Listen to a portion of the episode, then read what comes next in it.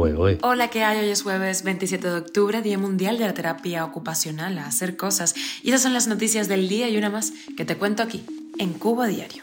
Esto es Cuba a Diario, el podcast de Diario de Cuba con las últimas noticias para los que se van conectando. Empresarios de Cuba y Estados Unidos realizan su primer foro comercial desde el año 2016.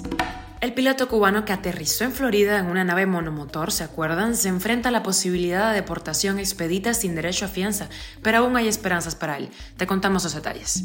Y Serbia podría exigir visa de entrada a cubanos y a viajeros de otras nacionalidades. Continúan las protestas en Irán. Miles de iraníes desafían al régimen a 40 días de la muerte de Masha Amini. Esto es Cuba a Diario, el podcast noticioso de Diario de Cuba. Al menos 27 empresarios de Estados Unidos, 5 cubanoamericanos y representantes de compañías estatales cubanas se reúnen en el Hotel Nacional de La Habana desde ayer miércoles en el primer foro comercial bilateral desde el año 2016. El presidente de la Cámara de Comercio de Cuba, Antonio Carricarte, hizo un llamamiento para aumentar la presencia de empresarios estadounidenses y explicó que la cuota de Estados Unidos en las importaciones cubanas llegó a los 370 millones de dólares.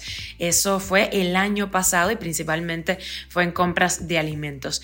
Esa cifra, a pesar de ser pública, no es usada por los medios oficialistas cubanos que sí repiten en bucle una y otra vez la retórica del embargo como único culpable de todos los males del país. El grupo de Estados Unidos está encabezado por Phil Peters y Paul Johnson, representantes de la entidad de consultoría empresarial para negocios en Cuba llamada Focus Cuba. En la cita no participan representantes del gobierno estadounidense. En la foto del encuentro también aparece el cubano-americano Hugo Cancio, dueño de la plataforma de venta online Capapulc. El presente foro empresarial Cuba-Estados Unidos evidencia la intensificación de las relaciones bilaterales del último año entre ambos países, aunque sin llegar a los niveles del llamado deshielo cuando estaba en el poder Obama. Esto según expertos citados por la agencia F. Cuba a diario. Muchos recordarán el caso sonadísimo del piloto Rubén Martínez, un cubano que aterrizó a Florida tras escapar en una vieja avioneta monomotor de los años 40. Él ahora está retenido en un centro del sur de la Florida sin derecho a fianza y sujeto a un proceso de deportación directa. No obstante, su abogado Eduardo Soto dice que hay esperanzas para el joven de 29 años que alega tener miedo de regresar a Cuba. Escuchamos al abogado. Este muchacho eh, tiene temor de volver eh, a Cuba ah, y él eh, desea mucho permanecer acá. Ah, y nosotros como abogados, en fin, ah, vamos a hacer lo posible para mantenerlo aquí. También dijo que este lunes tendrán ante un juez una audiencia de solicitud de asilo político y que el único delito impuesto a Martínez es el de ingreso al país sin documentos, el mismo al que usualmente se enfrentan los extranjeros que entran por la frontera de manera irregular. Aunque este joven no tiene familia en Estados Unidos, sus amigos dicen estar desesperados por recibirlos. Estaremos pendientes de ese caso. Serbia, uno de los pocos países que no exige visa a los cubanos para entrar a su territorio, se alineará con la política de visas de la Unión Europea a fin de este año, así lo informó el portal independiente de noticias Schengen Visa Info.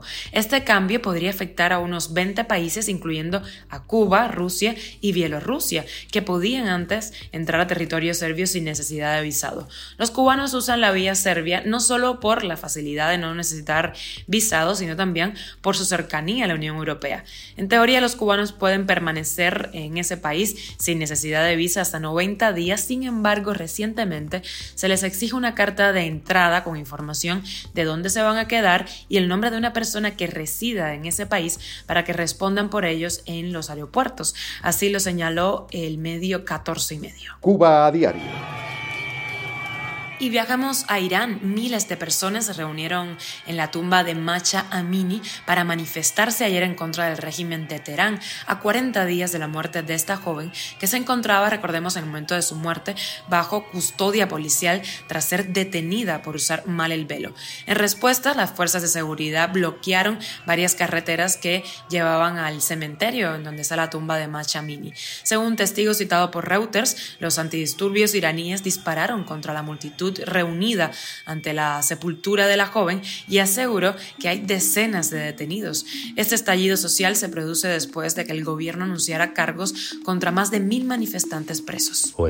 Y con la extra, viajamos a Cuba. El sitio oficial Cuba Debate cesó al reportero deportivo Boris Luis Cabrera Costa después de que este cuestionara a la Comisión Nacional de Béisbol por la organización de la polémica Liga Élite del Béisbol cubano. Sacrilegio.